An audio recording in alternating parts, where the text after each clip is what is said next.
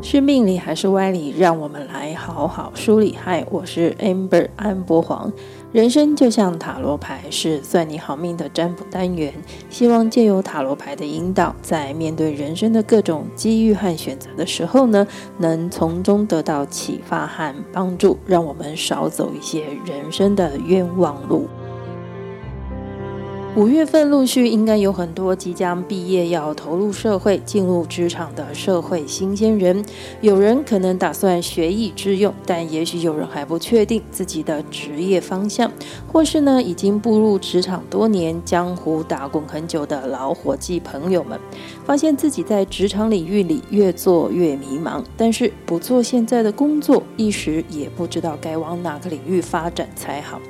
我的职业方向是什么？我应该朝哪个职业领域去发展呢？请直觉，不要做太多思考分析的，从一、二、三选择一个数字。接下来就是我们的塔罗牌解说，您可以顺着听三组牌的解说，或是在节目的介绍栏位上呢，找到每一组牌解说的 time code，挑选收听自己所选择的牌组。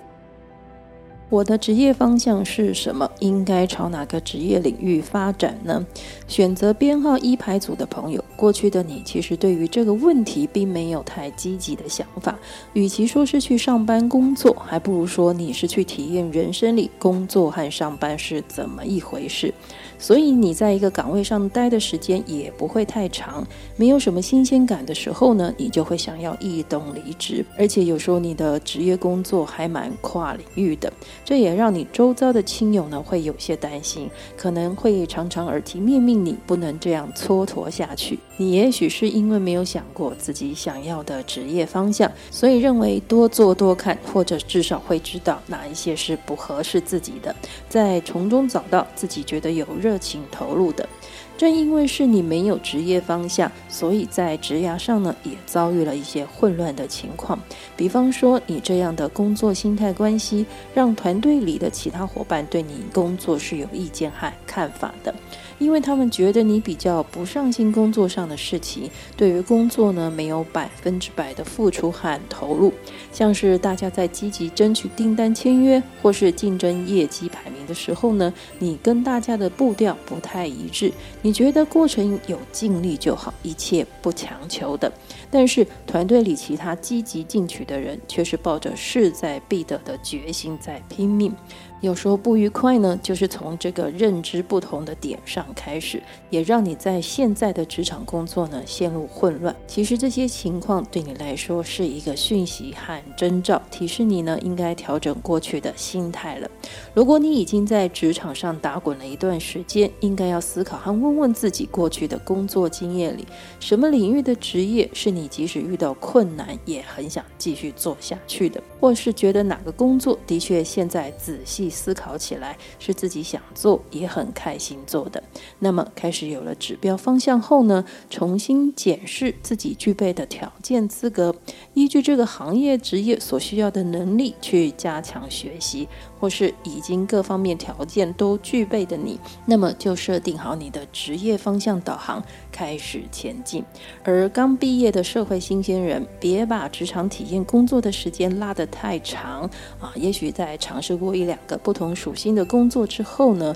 就定性下来，选择一个接下来要好好工作学习并累积的行业领域。只要你想清楚，选择好，下决心，开始展现自己在这方面所具备的能力，好好的发挥，关关难过关关过的克服和坚持下去呢，最终会收获自己辛勤耕耘的结果。在职业特性上，建议行业领域或是工作内容范围跟美学和美感有关系和关联的工作。选择编号二牌组的朋友，过去你可能在家族企业里担任职务，或是在颇具规模的公司里服务。职场上，你与主管、同事之间的相处融洽，公司和部门就像你另外一个家的感觉。所以呢，以前你并没有意识到自己是需要一个职业方向的，觉得像这样工作就好了。而现在的你有了想踏出这个舒适圈，想让自己在职业上更上层楼的想法。其实你现在应该就遇到了发展的机会，只要运用你过去的经历、经验，甚至是人脉，好好的策划，再加上执行力，是具体能向你设定的目标前进的。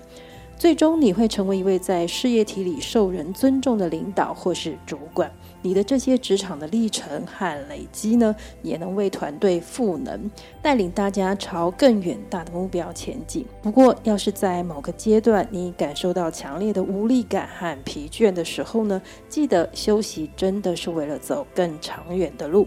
暂停一下脚步，并不是不再前进。有时候我们需要停下来回顾和审视过去，在不断前进目标的同时，有时候我们也不得已不割舍了一些事物。有些过去胎死腹中的想法呢，也许在这个休息的阶段，可以重新再回头看看，也许有新的契机，回归初衷，再次成功。在职业特性上呢，建议行业的领域或是职业的方向，可以朝与人们身心灵健康有关的领域发展。选择编号三牌组的朋友，与其说你想占卜职业方向在哪里，倒不如说你想要一个如何坚持现在这个方向的塔罗牌建议。其实你们是早早就立定志向的人，或是在进入职场的前期呢，就确认了自己要发展的目标方向，并且开始不断的学习和累积专业能力、实务经验等等。经过一番自我努力。你其实已经小有成绩，甚至是已经登上高峰，只是你担心长江后浪推前浪，前浪死在沙滩上，心里的危机意识已经发展到了有些过度了，以至于现在的你觉得高处不胜寒，认为周围的人不是你的伙伴，而是竞争的对象，所以呢，内心觉得很孤独。